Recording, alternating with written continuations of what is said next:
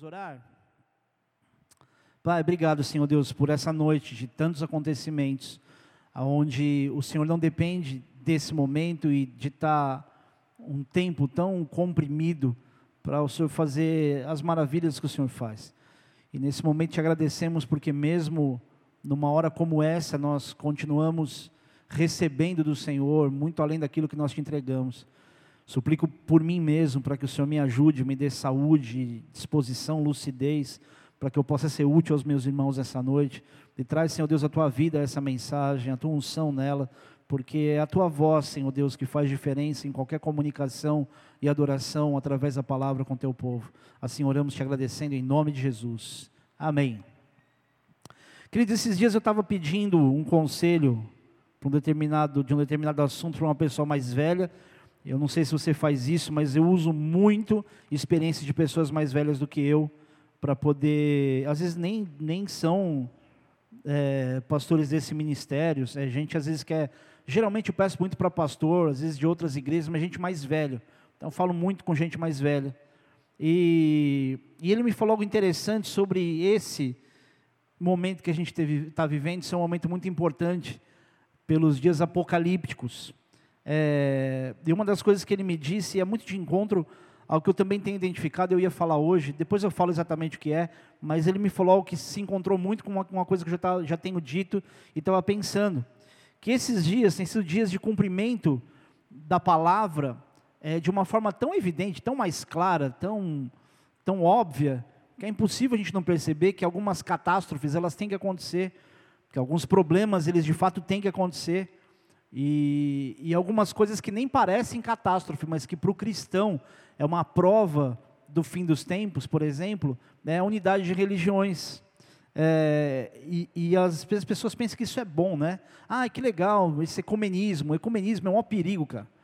É a gente que não tem tempo, às vezes, de perceber, ou de estudar, ou de falar sobre essa questão, mas se você pegar e estudar um pouquinho, parar um pouquinho para investir tempo no risco do que acontece com o ecumenismo, que é a junção de todas as religiões, aquela política de boa vizinhança, você vai perceber o quão perto, o que para a gente é bom, da volta de Cristo a gente está, mas ao mesmo tempo, quando a pessoa está letárgica, achando que a gente finalmente está entrando num consenso e todo mundo conseguindo se relacionar em paz.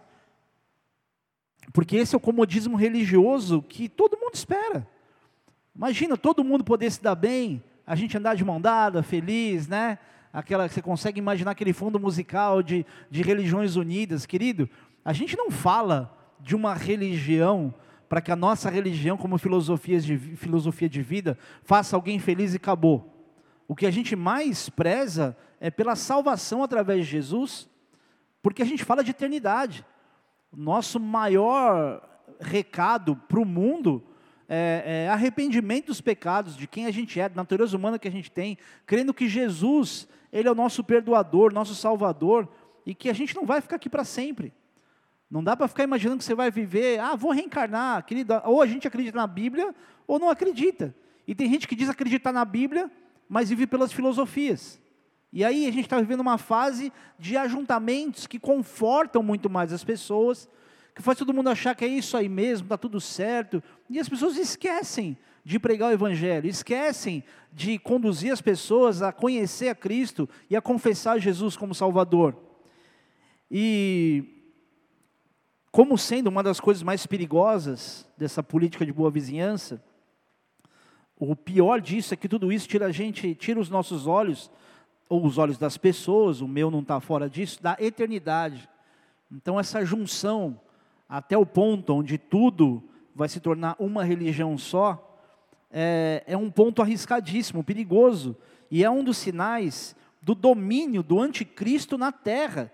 Ou seja, é muito profético e tudo é muito mais profundo, mais amplo do que eu vou ter tempo de poder te explicar. Mas isso é um dos sinais, essa união das religiões, ao ponto não delas se relacionarem bem uma com a outra, mas delas se fundirem e se tornar uma religião só, é que é o ponto perigoso. Não é só ser amigo de pessoas de religião diferente. Esse bom relacionamento e o respeito a gente tem que ter. É uma questão de educação, uma questão de misericórdia, de caráter. Só que tão perigoso quanto isso é a fusão dessas religiões. Para você ter uma ideia sobre essa, essa religião unificada que o anticristo vai colocar sobre a terra, ela já está acontecendo nos Estados Unidos, que é um país predominantemente cristão, e no Líbano, que é um país predominantemente muçulmano. É uma nova religião chamada Crislã, é a junção do cristianismo com o islamismo. Eu não sei por que não usam muito o judaísmo, já que essa tríade de religiões vai ser o maior perigo, na verdade. Né? Mas o judeu é um povo escolhido, um povo separado, enfim. E o Crislã, ele, ele tem um comitê nacional de diálogo no Oriente Médio. Então, olha o perigo disso. Essa religião tem um comitê para gerar diálogo entre as religiões, e não é num país liberal democrático, é em país do Oriente Médio. Você está falando de Irã, de Iraque, os piores, os países mais faca no dente que a gente vê no país, no mundo. E o Crislã, como esse próprio nome diz, nessa junção, partindo da premissa que os dois adoram ao mesmo Deus e, e que tem apenas uma diferença entre profeta Maomé e Jesus, e Jesus é um dos profetas do islamismo, ou seja, ele é mais um dos profetas, né? ele não é o que é para a gente, o mediador entre o homem e Deus, o único caminho que nos leva a Deus. Para eles, Jesus é mais um, que tem bons ensinamentos, há, há citações de Jesus no Alcorão, só que eles olham para essa, essa similaridade e eles já acham que dá para caminhar junto. Pra você ter uma ideia, na Austrália, por exemplo, tem um grupo islâmico, grupo islâmico chamado My Peace, que fez uma campanha publicitária defendendo a interrelação entre cristãos e muçulmanos. E eles espalharam cartazes por Sydney, capital da Austrália. É capital da Austrália, Sydney, né? É. Que é, Jesus, um profeta é, do Islã. Jesus, um profeta do Islã. Olha isso aqui. Olha essas duas fotos, por favor.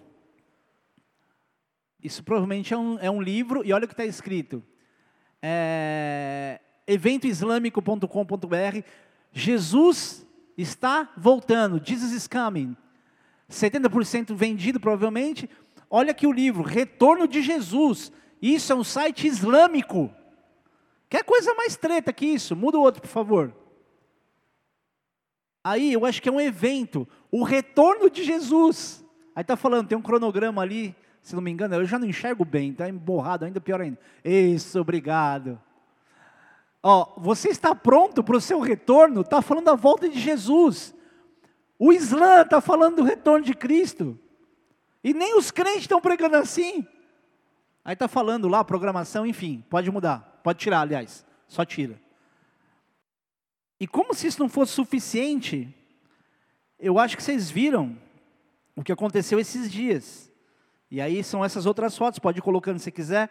O Papa, líder religioso, pode, pode ir rodando, não precisa ficar só na minha não, tá? O Papa, o líder religioso mundial representante do cristianismo católico, ele foi ao Iraque, numa, numa, numa, na região de Ur, uma reunião feita na cidade de Najak, que é a região de Ur, na verdade, aonde, onde foi a cidade de Abraão, aonde também foi, segundo estudiosos no Iraque, foi também a, a mesma região da construção da Torre de Babel, antiga Nínive e antiga Babilônia. Olha que interessante. Pode mudar nas fotos. Para visita o local de nascimento de Abraão. Pode ir, pode mudar. A gente está vendo nessa foto algo, meu, impensável na história, que é a primeira vez que um Papa vai para o Iraque. A gente está vendo ali o Papa junto com o Ayatollah, deixa eu anotar o nome dele aqui. Ayatollah Ali al-Sistani. A gente escuta um monte na televisão, mas não consegue gravar.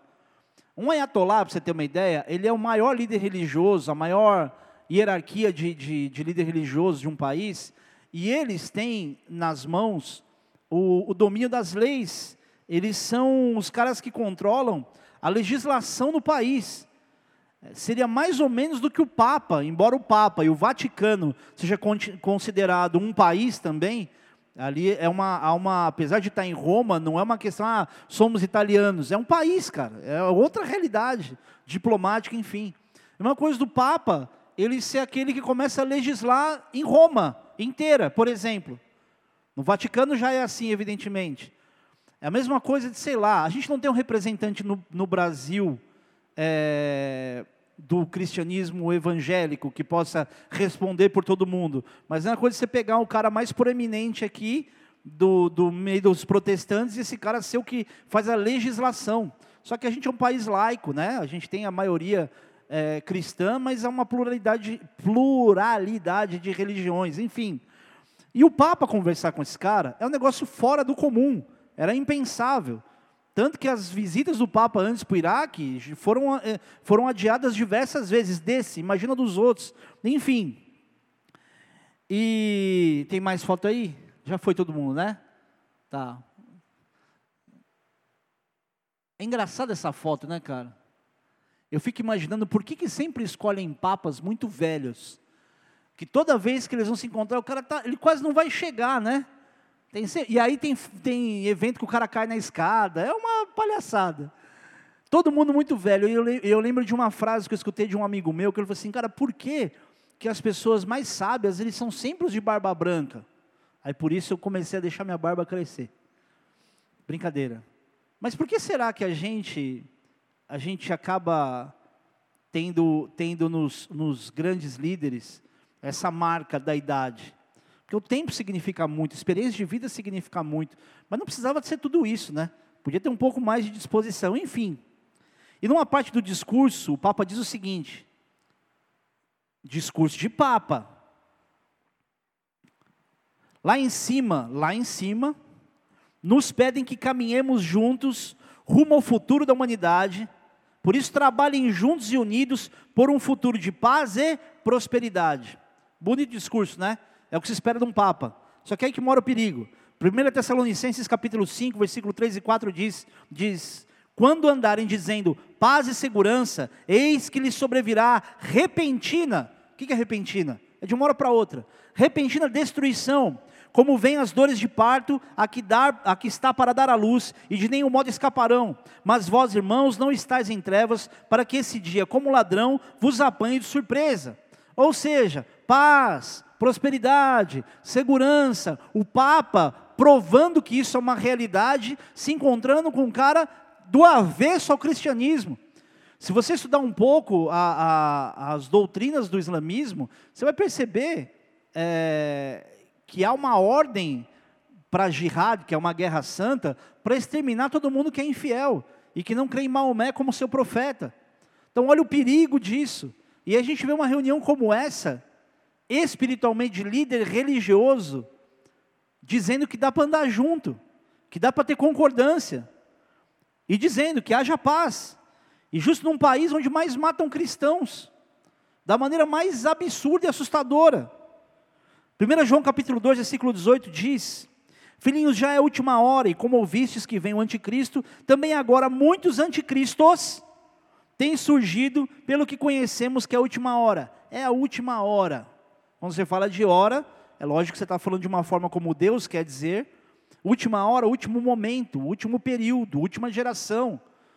Ah, pastor, mas João, quando escreveu isso aqui, ele achava que era a última hora naquela época. Querido, a gente está falando de coisas que estão se cumprindo aqui. Não são povos no Oriente Médio, entre eles, que estão ficando em paz.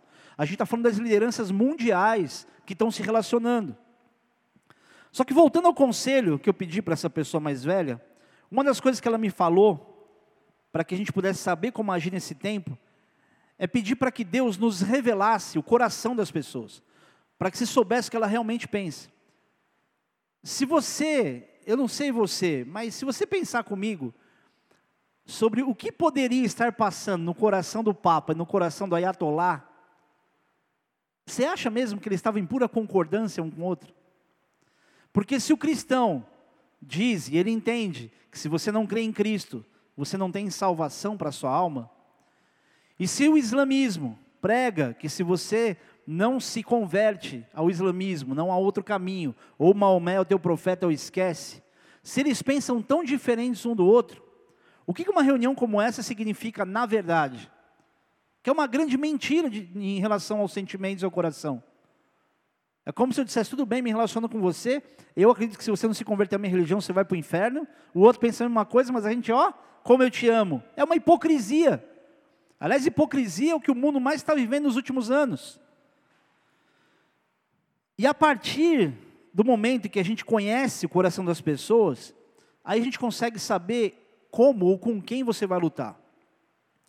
Se eles conhecessem o coração um do outro, certamente eles saberiam que não dá para contar um com o outro. Porque foi uma reunião diplomática. Uma reunião que foi feita para todo mundo imaginar, olha como a gente quer a paz. Nós não somos os inimigos do mundo. Até eu acho que o Ayatollah, o cara foi muito mais político, muito mais falso do que o Papa. Porque há muito mais evidência de uma restrição, de uma exclusão por parte do Islã do que do cristianismo. O, o cristão meia-boca, ele aceita tudo. Ah, todo mundo é filho de Deus, no fim das contas vai salvar todo mundo. O islamismo é muito mais rígido em, algumas coisas. Eles são radicais. E sabe o que é mais interessante? eles entendem que não há radicalismo entre eles. Se você pegar, tem uns vídeos no YouTube que, e que tem um, eu não lembro o nome do líder, ou da hierarquia do livro, que ele falou assim: Nós somos extremistas? Não. O que, que o Alcorão diz? Isso, isso, isso. A gente está agindo com, extremi, com, com extremismo? Não. Então a gente só está cumprindo o Alcorão. Não tem extremidade nenhuma. E a gente está vendo esse momento chegando, e a gente talvez, talvez você nem tenha visto isso acontecer. E essa é uma realidade perigosa para a gente, porque isso prova, se a gente não está vendo isso, que a gente está dormindo. Os últimos dias estão chegando. Isso me fez lembrar da história de 2 Reis, capítulo 10. Vamos abrir lá? Segundo livro de Reis, capítulo 10. Versículo 15 diz assim: Tendo partido dali, encontrou Jonadab, filho de Recabe, que lhe vinha ao encontro.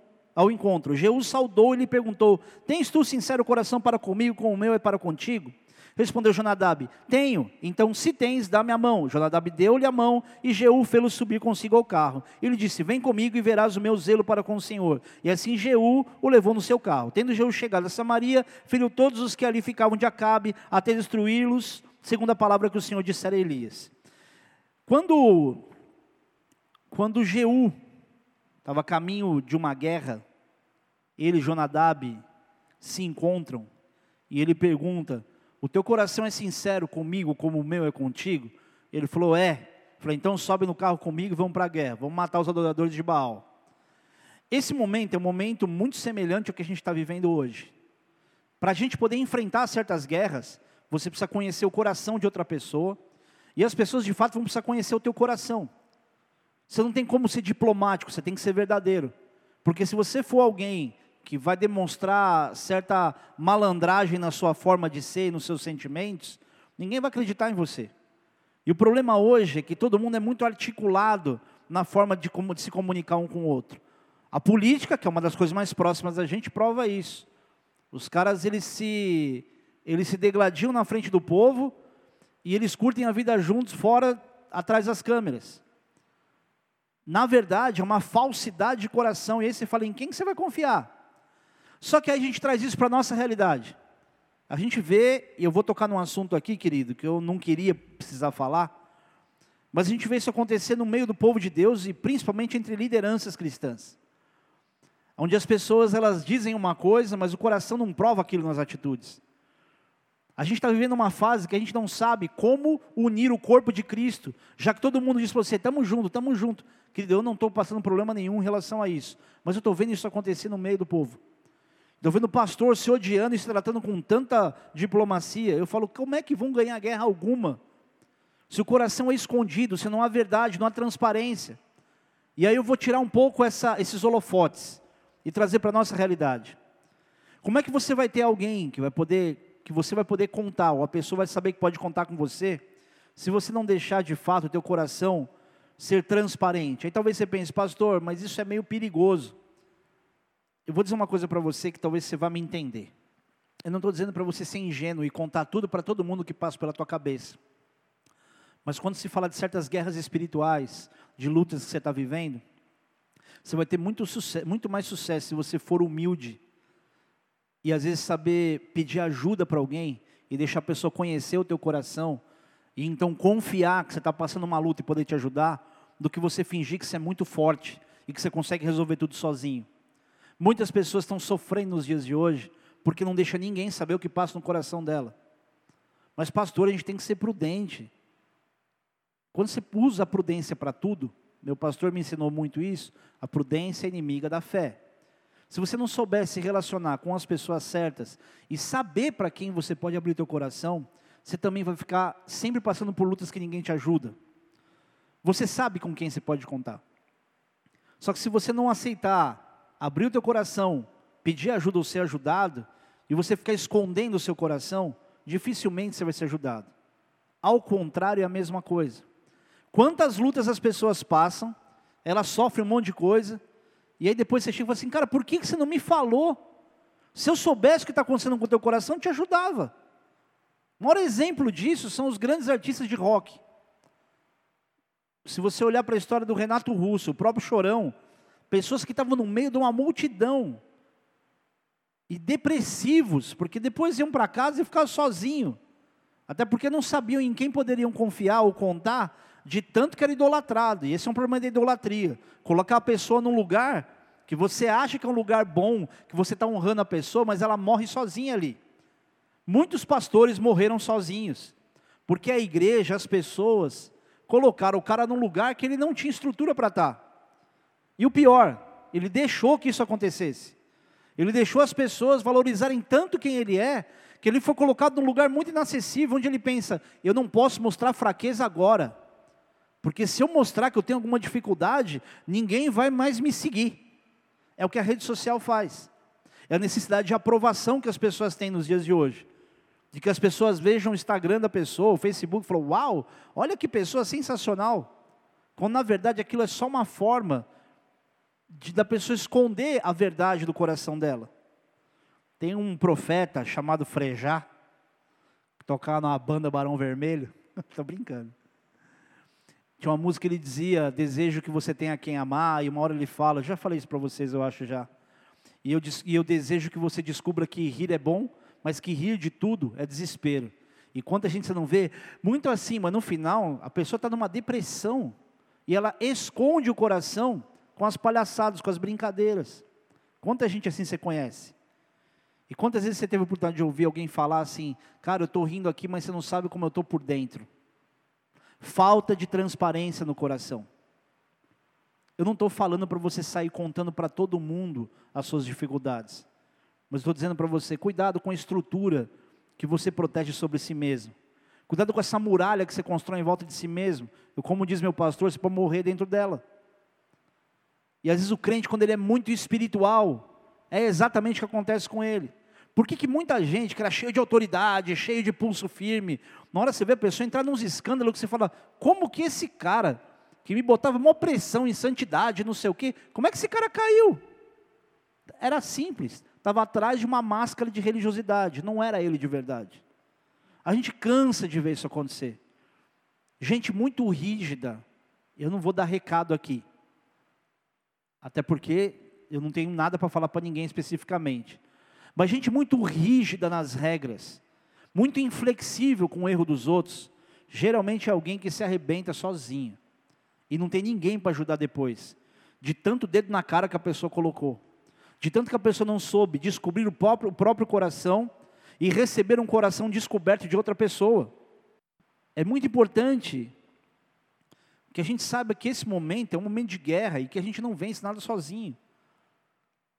É nessas horas que você cultuar a Deus só na sua casa, sem se relacionar com ninguém com o corpo, faz com que você tenha lutas que ninguém está sabendo. E passe necessidades que ninguém imagina que você está passando. Vocês não têm ideia da quantidade de gente nessa igreja que estava passando dificuldade de não ter o que comer. E a gente não sabia. E a gente tem cestas básicas que mandam para cá. Aliás, a gente precisa compor mais, tá? Então, se você tiver algo para mandar, lógico, não dá para esperar que todo mundo mande uma cesta básica inteira, mas se a gente comprar pelo menos partes das cestas básicas, a gente vai montando para suprir as famílias aqui. Se fosse contar, querido, a quantidade de pessoas que ninguém imagina que estão em dificuldade, você se assustaria. E se fosse dizer quem seriam as pessoas, você ia ficar mais assustado ainda. Mas por quê? Porque ninguém quer passar vergonha, ninguém quer se constranger, então a pessoa esconde o coração, esconde a verdade deixa de ser transparente e sofre sozinho e luta sozinho. Olha que interessante. 1 Coríntios capítulo 1, versículo 26 a 31 diz: Porque vede, irmãos, a vossa vocação, que não são muitos os sábios segundo a carne, nem muitos os poderosos, nem muitos os nobres que são chamados. Mas Deus escolheu as coisas loucas deste mundo para confundir as sábias, e Deus escolheu as coisas fracas desse mundo para confundir as fortes. E Deus escolheu as coisas vis deste mundo e as desprezíveis, e as que não são, para aniquilar, aniquilar as que são, para que nenhuma carne se glorie perante Ele. Mas vós sois dele, em Jesus Cristo o qual para nós foi feito por Deus sabedoria e justiça e santificação e redenção, para que, como está escrito, aquele que se gloria, glorie no, glorie-se no Senhor. Ou seja, a nossa vitória, nesse tempo, ela não é um resultado de competência, de força. A nossa vitória, nesse momento, está no coração.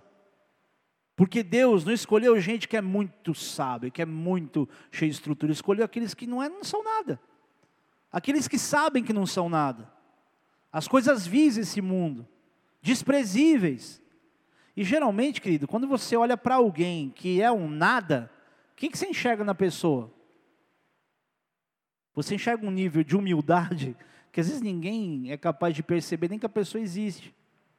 Fala, esse cara, esse cara é mais um lá, é, um, é uma samambaia que tem lá na igreja, mas Deus escolheu.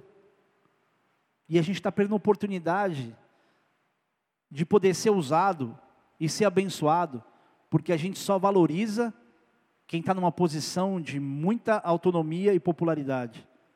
E não foram esses que Deus se atentou a, a dizer que escolheu. Tem uma frase que não é bíblica, muito jargão, né, meio crentez, mas não deixa de ser uma verdade.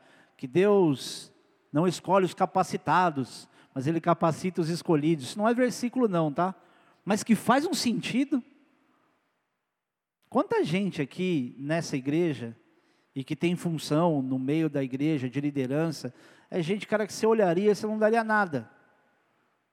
Eu sei que tem gente pensando, inclusive você, pastor, eu também. Mas aí você começa a dar para a pessoa, ou a, começa a ter a oportunidade de conhecer o coração da pessoa. E aí você percebe quanta riqueza tem nesse coração. Só que a gente não quer descobrir o coração das pessoas de verdade a gente quer ser beneficiado pelas outras pessoas, a gente quer ser reconhecido pelas outras pessoas. Quando o segredo é conhecer o coração, porque a partir do momento que você conhece o coração de alguém, você sabe que você pode contar, você sabe que você pode confiar, e você sabe que em algum momento essa pessoa vai te abençoar, seja com uma palavra, seja com um conselho, qualquer outra coisa. Nosso momento hoje é de desejar conhecer o coração das pessoas. Assim como Deus atende para o nosso coração, assim como Deus conhece o nosso coração, e a partir do momento que você conhece o coração, você não precisa se preocupar com aquilo que exteriormente todo mundo mostra. Vocês estão aí?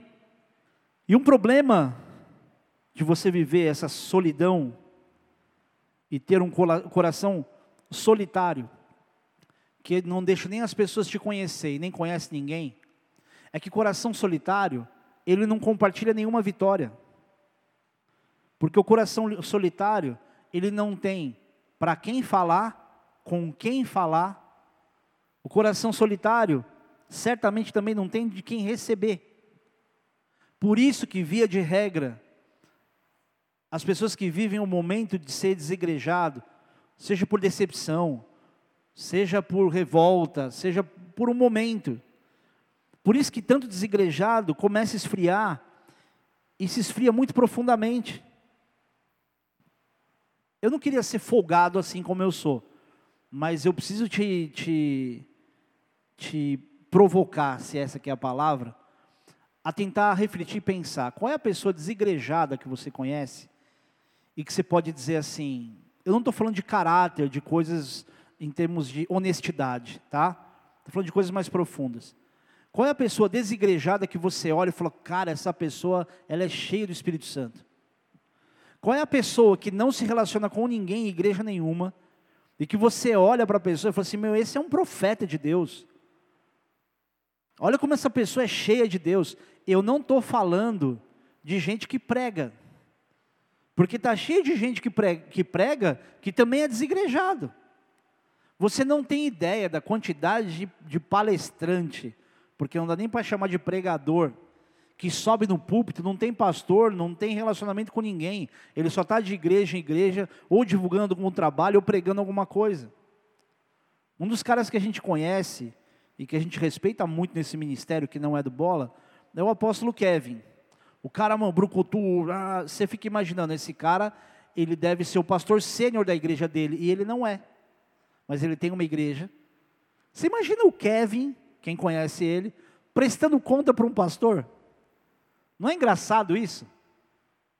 Mas é alguém que tem um povo, alguém que tem relacionamento com a sua igreja. Passa temporadas viajando, mas ele tem um lugar. Ele tem um lugar de alguém que conhece o coração dele, ou que ele conhece o coração, e ele não está sozinho. Por isso, a gente olha um cara num evento, numa conferência, e fala: um cara está cheio do Espírito Santo. Querido, não há, eu não consigo imaginar alguém que ande apartado da vontade de Deus em termos de congregação, que viva essa intensidade. E eu não estou dando indireta para você que tem casa, não, tá? Não é disso que eu estou falando. Estou falando de parar, fulano. O pastor não passa a tarde inteira preparando uma mensagem para chegar aqui ficando indireta. Acontece? Acontece, pra caramba. Eu dou várias indiretas. Mas agora não é, tá? Muitas pessoas, querido, nos dias de hoje, ou nesse momento, estão sendo enganadas e se enganando por uma, por uma solidão que ela constrói, quando na verdade ela quer estar cercada de pessoas que a amem. Pastor, mas e os profetas? Profeta não tinha igreja. Querido, pensa comigo. Profeta andava sozinho, falava abertamente com Deus, falavam e ouviam, tinha uma missão clara, e eles também tinham dificuldade para se manter motivados. É só você pegar um pouco a história de Ezequiel, é só você pegar um pouco a história do próprio Jeremias, é só você pegar um pouco, a história de Elias, quando vai para o Monte Oreb, o que, que ele fala? Deus, ó, morreu todo mundo, só sobrou eu. Tinha mais sete mil que não se dobraram a Abraão, mas para ele, só tinha ele. E você sabe o que é curioso? Quando ele começa a fugir de Jezabel, 1 Reis 19, acho que é isso aí. A primeira coisa que ele faz é deixar o servo dele, Geazi, no meio do caminho. Ou seja, ó, fica aqui, tá? Ah, eu estou sozinho. Daria até para dizer, mas deixa o teu servo no meio do caminho. Ah, mas é meu servo. A gente busca que todo mundo nos veja, nos acolha, mas a gente já começa desprezando os pequenos que Deus colocou do nosso lado. Não vou entrar muito nesse ponto, mas eu quero que você pare um pouquinho para pensar que se os profetas do Antigo Testamento tinham dificuldade para se manter motivados, como é que a gente vai ter essa inocência de imaginar o crente, no 20 anos de crente na igreja, e não entendeu até hoje que a guerra dele não é contra pessoas.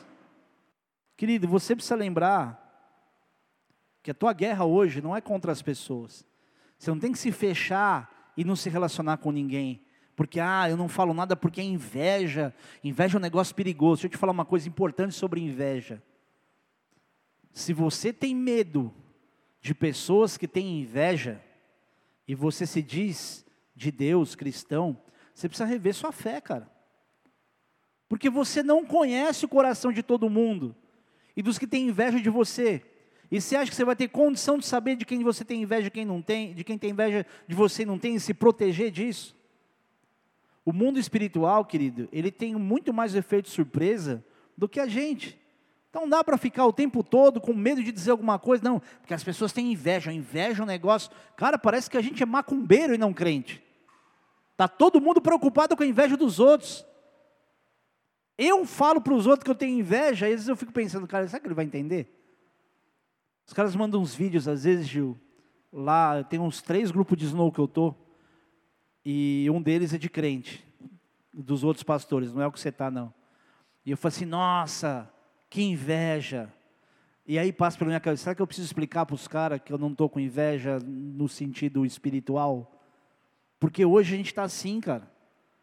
Está de 0 a 100 ou de 100 a 0. Tendo que explicar. E a gente está com medo de inveja dos outros. Não, eu não falo nada, não mostro, porque, eu, porque sabe como que é? Inveja é um negócio do inferno, oração contrária. Deixa eu te explicar uma coisa, querido se a oração contrária ela fosse mais importante ou tão relevante quanto a tua oração, você ia achar que você está jogando RPG a vida inteira. Porque você ora daqui, outra hora de lá, e parece aquele jogo de Hadouken, ah, fica o poder de um e de outro. Querido, você está pedindo, você está em sintonia e intimidade com Deus, esquece o que o outro está falando. Deixa a palavra de Deus se cumprir. Não falar, ah, não deu certo, for ação contrária. Cara, essa é a prova de que o crente ele está escondido nos próprios sentimentos, ele não consegue ser transparente e se torna um medroso. Outro dia, outro dia, tipo, sei lá, 11 anos atrás, eu estava na igreja. Será que eu conto isso para vocês? Mas está ficando tarde. Vocês não estão nem com vontade, eu esqueci que a igreja está vazia. É, uma menina chega da intercessão, olha, olha a intercessão da igreja. Fala assim, pastor, preciso te contar um negócio. Sabe que eu sempre tive um pé atrás com aquele cara? Falei assim, aquele, o fulano, que é pastor, que veio de tal ministério, que chegou aqui dizendo, foca, só me deixa ficar aqui, não quero fazer nada. E que os anos se passaram e agora ele está ministrando louvor de vez em quando? Sei, pode falar. Não falei tudo isso, né? Fulano, pode falar. Pastor, eu sinto algo espiritual muito ruim nele. Eu pensando, cara, está sentindo vibração, agora vai virar parapsicóloga. Vai ficar medindo com as varetinhas lá, se o cara tem boas vibrações. E pastor, ele estava ministrando, eu estava orando, Senhor, revela, revela, revela. E aí, pastor, ele começou a errar a letra do louvor. E eu pensei, Deus está mostrando. Eu falei, Senhor, se é o Senhor, que ele erre mais, que ele erre mais. Aí eu falei assim, para que diabo, né, filha? Você está orando para o cara errar a letra? Você não está nem preocupada com a igreja.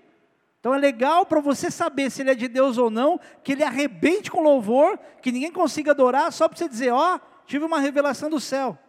Falei, olha a cabeça do povo.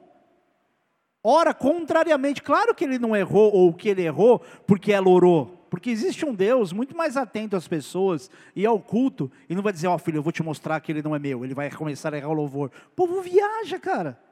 Vai longe. E se o crente está assim, se intercessor está assim, você imagina como é que está o povo, que não se aprofunda em nada, que é raso de palavra, o sincretismo religioso que tem, onde todo mundo é filho de Deus no fim das contas. E um dos problemas, querido, é que à medida que o coração também é aberto para a pessoa errada, as nossas guerras espirituais, elas vão refletir no corpo seja o teu corpo, individual ou coletivo. Para isso, a gente não pode ser superficial na forma de se relacionar. Você tem que de fato conhecer as pessoas e saber com quem você se aliança, mas também fazer alianças. Eclesiastes capítulo 4, versículos de 9 a 12 diz: Melhor é serem dois do que um, porque tem melhor paga do seu trabalho. Porque se um cair, o outro levanta o seu companheiro. Mas ai do que estiver só, pois caindo não haverá quem o levante.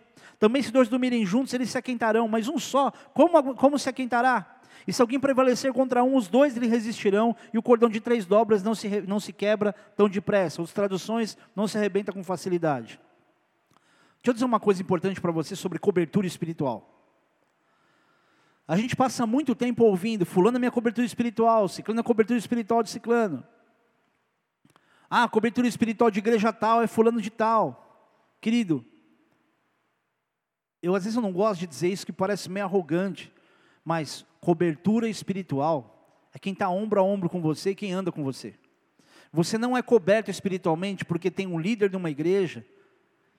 E eu sei que a, a, a forma de se dizer isso sempre foi muito romântica. Ah, a gente está debaixo do mesmo guarda-chuva. É bonito você falar, isso honra outra pessoa, mas espiritualmente isso não é a verdade. Não é porque você frequenta essa igreja você está protegido de tudo que aconteceu na tua vida, afinal de contas, eu sou um homem cheio de unção. Não. Porque eu nem vou lembrar de orar por você se eu não te conhecer. E aí você fala, estou debaixo da cobertura do fulano. Cobertura é pai, é irmão, é amigo, é gente que anda com você, é marido, é mulher. Isso é cobertura espiritual.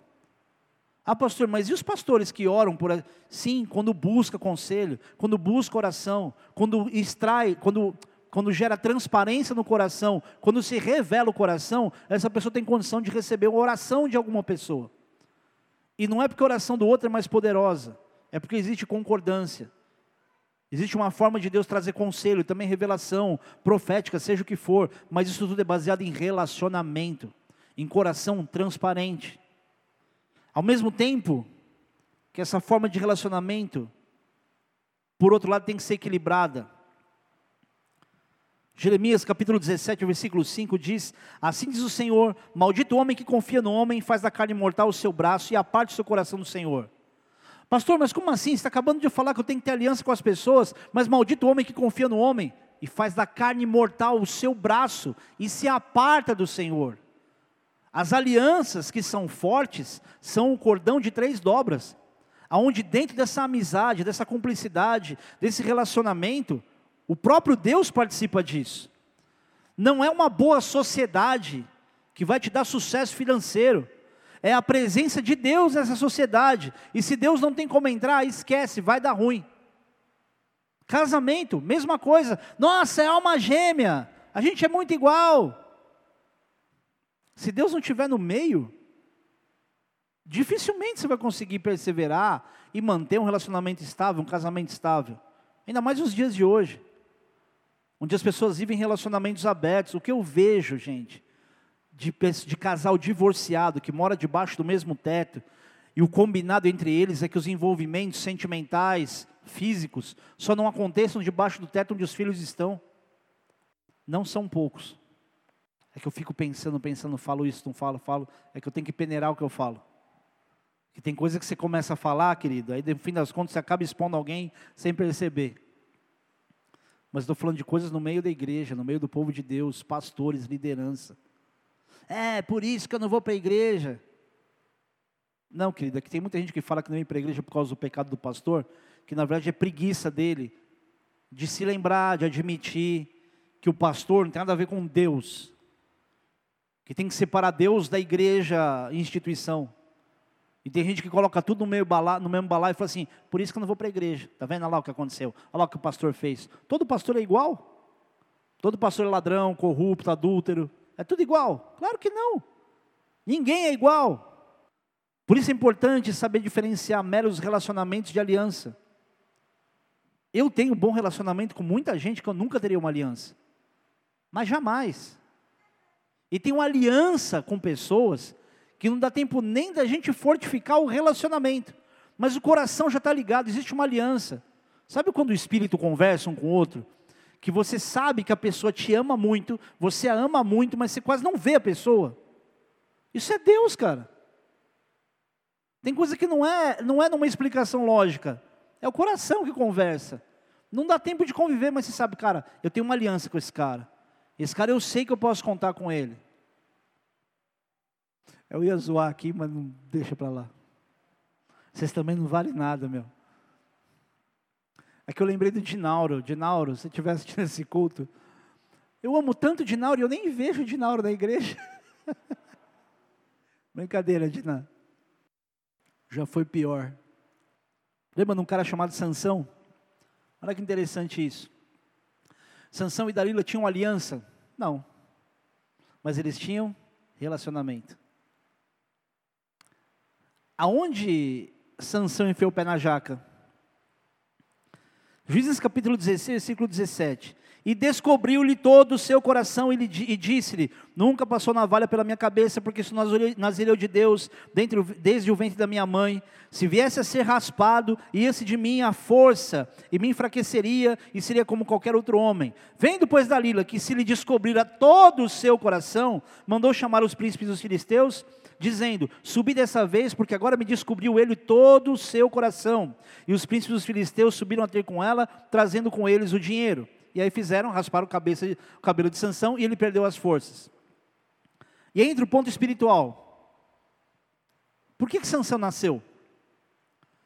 Ele nasceu como um meio, uma forma, uma ferramenta de Deus de fazer o seu povo parar de ser oprimido pelo filisteu, pelo povo inimigo para libertar o povo das mãos do inimigo.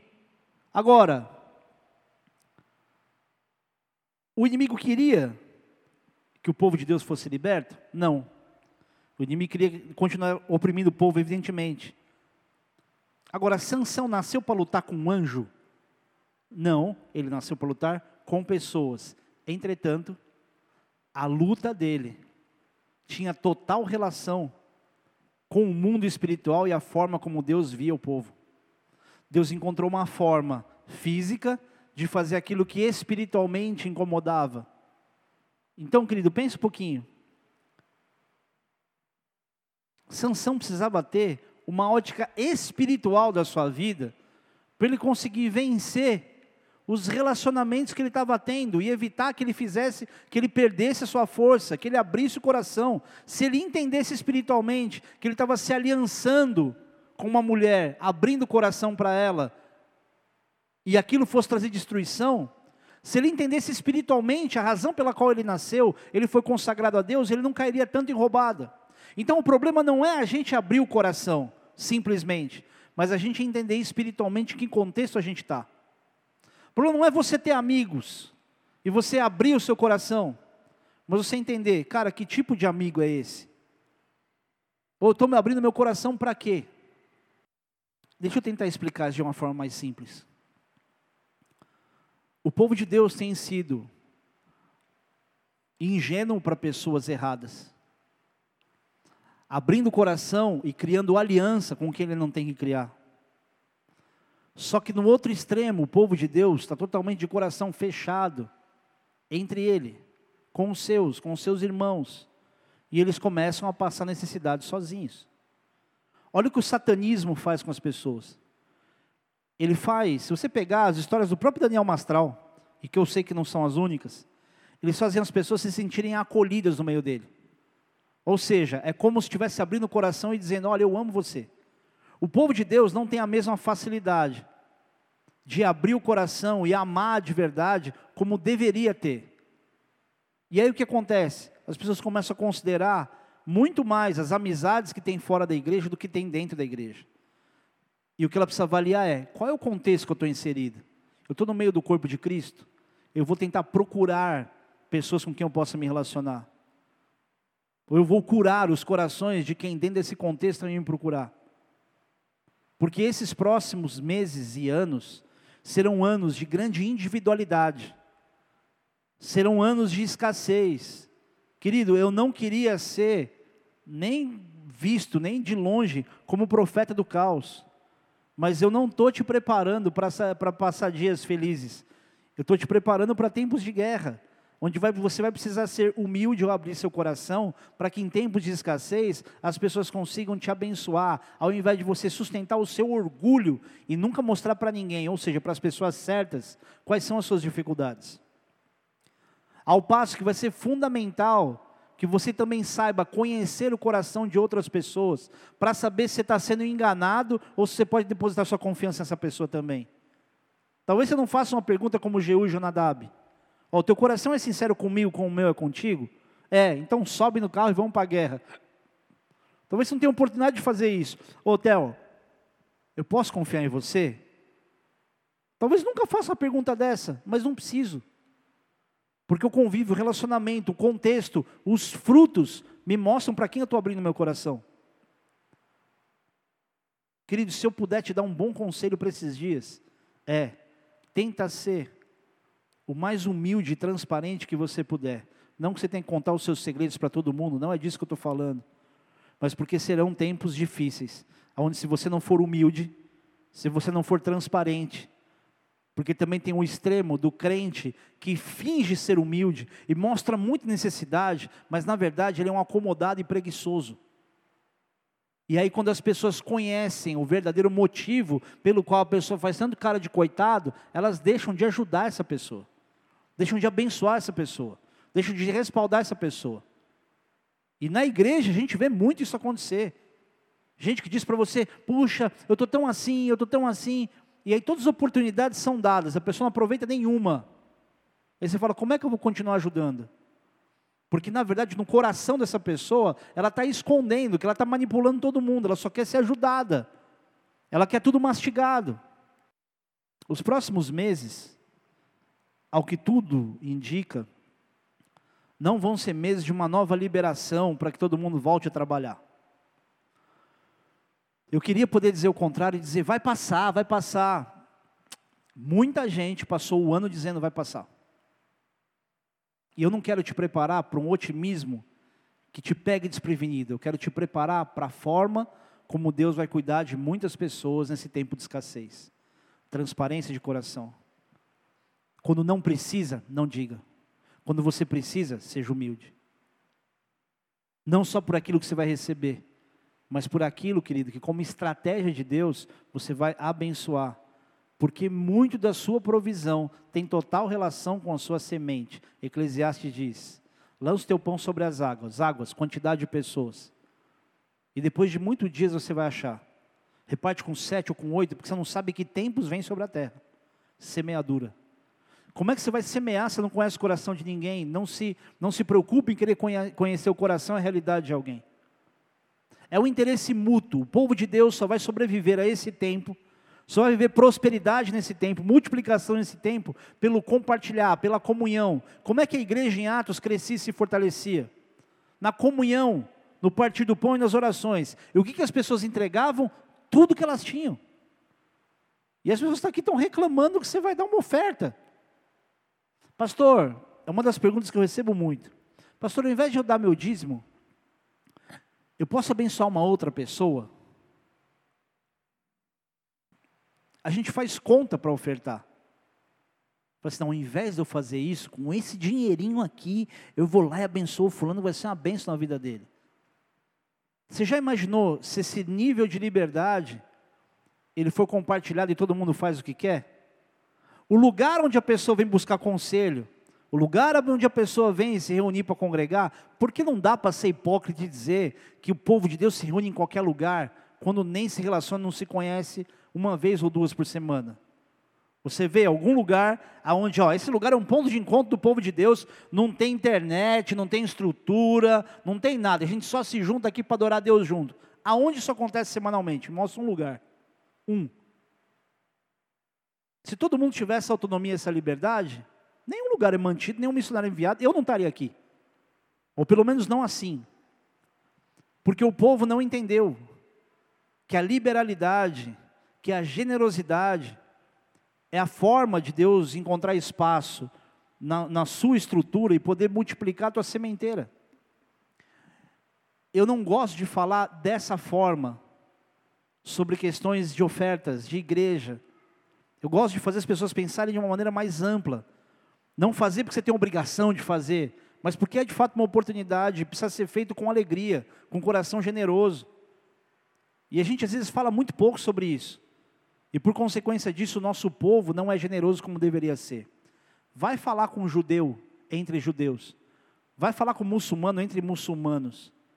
A gente está falando de uma liberalidade, de uma generosidade entre o próprio povo, que é o fruto da maioria das coisas que eles prosperam. Eu imaginava, antes de vir para cá, que Mogi era uma cidade repleta de japonês, onde os japoneses vendiam tudo e dominavam a cidade. E aí o tempo foi passando, eu fui descobrindo que se não é judeu, é, judeu é libanês. Princípios que o povo de Deus não tem. Princípios que o povo de Deus não exercita, porque não se relaciona, porque ninguém conhece o coração de ninguém. Às vezes as pessoas namoram dentro da igreja e não sabem nem se pode confiar no outro. Tem gente que é casado e não sabe se pode confiar no coração do marido e da esposa. Falta transparência.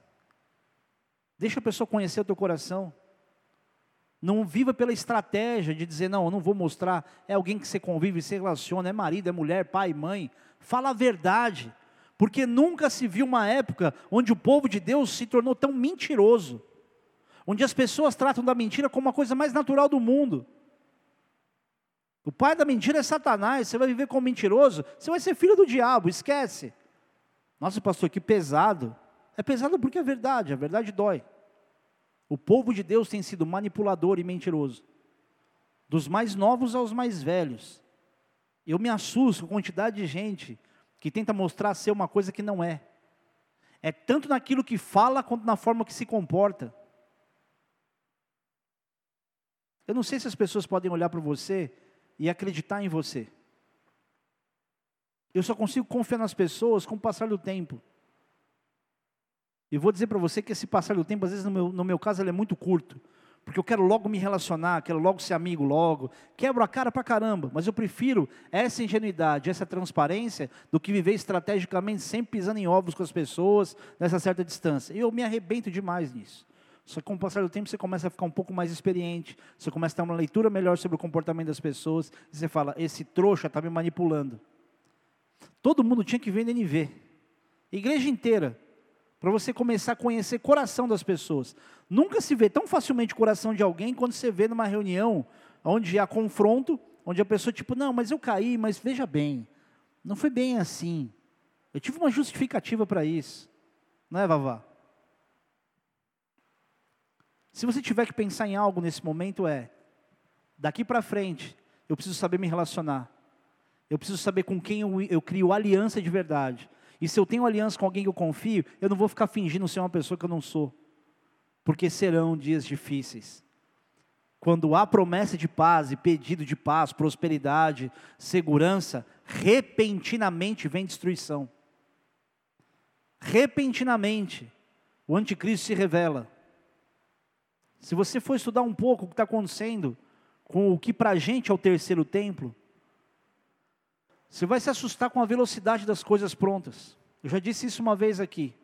Mas a cada semana a gente tem uma notícia nova de relacionamento das pessoas e rabinos dizendo: Eu já conversei com o Messias. Mas com uma naturalidade que você fala: Como assim?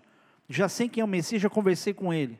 Eu fico imaginando que a única possibilidade disso acontecer seria mais ou menos a semelhança entre Samuel na casa de Jessé, ungindo Davi. Ó, oh, já sei quem é o rei da coisa mais natural do mundo. Os caras estão falando do, do, do Messias para o judeu como se fosse coisa mais natural, porque para eles está sendo. E o cristão vendo tudo isso acontecer, caminhando para o momento do arrebatamento da igreja, ou da tribulação, não vou entrar na questão, na questão se a gente é pré-tribulacionista ou não, caminhando para tudo isso, e tendo mais preocupação em como é que você, você se livra dos problemas de maneira técnica, financeira, do que olhando de maneira espiritual para tudo isso. Sabe o que a gente tem que fazer urgentemente? Se arrepender, pedir perdão, se consertar, ser transparente, pregar o evangelho, pregar arrependimento. Porque isso vai ser a forma, isso na verdade vai ser o meio com o qual a gente percebe a provisão de Deus vindo. Porque se você for parar para se fechar no seu mundo, para estocar tudo que você pode receber, porque os dias serão maus, você morre seco espiritualmente. Tudo que você vai ter é dinheiro, tudo que você vai ter é comida em casa. Quando na verdade o maná que vem de Deus, ele é para todo dia, não dá para guardar porque ele apodrece. E a gente está juntando tesouro na terra para os dias difíceis. Não. Você não precisa de muito do que você tem. Você precisa depender de Deus nesse tempo. Você precisa ter teu coração transparente diante das pessoas, principalmente diante de Deus. Deus tem mais a falar com você aqui, além desse momento. Além daquilo que eu sou capaz de falar. Existem pessoas que Deus trouxe aqui. E você tem como teu cartão de visita aquilo que você diz ser experiência de vida. Mas o teu coração está fechado. E você está perdendo muitas oportunidades de Deus falar com você através de outras pessoas, porque você não tem confiado em ninguém. Até quando você ouve uma palavra do púlpito, você avalia se vai confiar nela ou não. Se ela fizer sentido para você, você confia e você vai em direção a ela. Só que Deus nunca dependeu daquilo que faz sentido para o homem, para poder dar uma ordem, uma direção, uma absolvição ou condenação para qualquer pessoa. Deus não depende da lógica do homem. Ele está esperando o teu coração se abrir. Porque ainda que você não queira mostrar para ninguém o que você realmente sente, você tem a real necessidade de mostrar para Deus o que você realmente está sentindo. E fazer das suas orações, orações menos religiosas e orações mais verdadeiras. E as orações mais verdadeiras, elas te fazem chegar à conclusão de que não há palavras inteligentes que você possa dizer para Deus. A única coisa que você pode fazer é chorar e se render e reconhecer quem você tem sido e quem você deveria ser. Feche os teus olhos por um instante. Em alguns instantes você vai para a tua casa, eu só queria te fazer uma pergunta. Como está o seu coração de verdade? Quem é você aí dentro? Como estão seus sentimentos? Você é alguém que sente uma coisa e faz outra? Quais são as suas verdades? Quanta força você tem feito para tentar mostrar uma coisa que você não sente? Fale a verdade. Fale a verdade. E se há pecado para confessar, confessa. Pastor, mas se eu falar isso, o que, que vai acontecer? Ou talvez outros pensem, ah, vou falar porque é melhor mesmo, assim eu tiro da minha frente. Cada caso é um caso, cada momento é um momento. Mas em algum momento você vai precisar ser transparente com o teu coração. Há pessoas vivendo crises financeiras por falta de arrependimento e de confissão. Porque se Deus te prosperasse com esse enrosco, você nunca ia conseguir sentir que você recebeu um perdão de Deus. Você está achando que o perdão de Deus vem por osmose, como se Deus tivesse memória curta e esquecesse do que você fez. Mas a cura para acontecer no coração de pessoas que estão envolvidas nesse erro também. Pede perdão, confessa o pecado, e você vai ver quantas coisas vão voar na tua vida, como a realidade da tua casa vai mudar. Mostra o teu coração, e você vai ver Deus agindo no teu favor e vindo em teu socorro. Aleluia. Pai, obrigado, Senhor, porque não depende da nossa competência da nossa capacitação aos nossos olhos, mas de uma rendição diante do Senhor em dizer que a gente reconhece o quão fraco a gente é, o quão miserável nós somos, o quão falso a gente tem sido sem desejar ser. E nós te pedimos, Senhor Deus, nos socorre nesse momento. Socorre o teu povo, Pai, que tem vivido uma falsidade, às vezes uma falsa humildade, ou alguns nem preocupados com a falsa humildade, vivendo uma extrema arrogância uma autossuficiência, dizendo para si e para os outros que não precisa de ninguém, quando na verdade nós precisamos uns dos outros. Quebra o coração, Deus, apaixonado pelas riquezas, pelo dinheiro, porque a única coisa que nos separa do Senhor, além do pecado, com a competição de um Deus, é o próprio dinheiro. Tira de nós, Pai, a preocupação, a ansiedade com os próximos dias. E dá aos teus filhos, Pai, que só tem chorado, que só tem se preocupado com o que vão dar para a família. Dá a esses, Deus, a provisão. Mostra, Pai, que não precisa haver estoque no Senhor. Que o Senhor é o Deus do maná. O Senhor dá tudo todo dia. O Senhor dá o suficiente todo dia. Ainda que as contas estejam na gaveta ou ainda que elas estejam em cima do balcão, embaixo da fruteira, na geladeira, na porta, na carteira. Mostra aos teus filhos, Pai, que assim como o Senhor tem cuidado deles ao longo de todos esses anos, o Senhor vai continuar cuidando. Então, quando eles orarem ao Senhor, clamando por recursos para pagar as contas, ajuda-os a lembrar, Senhor Deus, daquilo que o Senhor já fez, e que a primeira oração não seja uma oração de desespero, mas seja uma oração de gratidão, que o coração se revele, primeiro ao Senhor, e que assim, Senhor Deus, essa gratidão gere fé, e por gerar fé e te agradar, gere os resultados de, dessa fé, gere a provisão que os teus filhos esperam de ti. Obrigado, Jesus. Obrigado, Pai, porque o Senhor vai mudar a forma dos teus filhos orarem porque muitas orações que seriam de lamentação, elas vão ser de gratidão. Elas não vão ser nem semelhantes aos salmos que começam triste e terminam feliz. Elas vão começar feliz e vão terminar, Senhor Deus, mais motivadas ainda. Porque o Senhor trouxe à memória dos teus filhos os milagres que o Senhor já fez. Nos ajuda a considerar o nosso passado, Pai. Nos ajuda, Senhor Deus, a não perder a nossa memória tudo aquilo que o Senhor já fez conosco para que a gente continue crendo nos milagres que virão. Porque apesar, Senhor Deus, de ser um tempo de caos e escassez na terra, o Senhor vai provar que contigo serão tempos de milagre.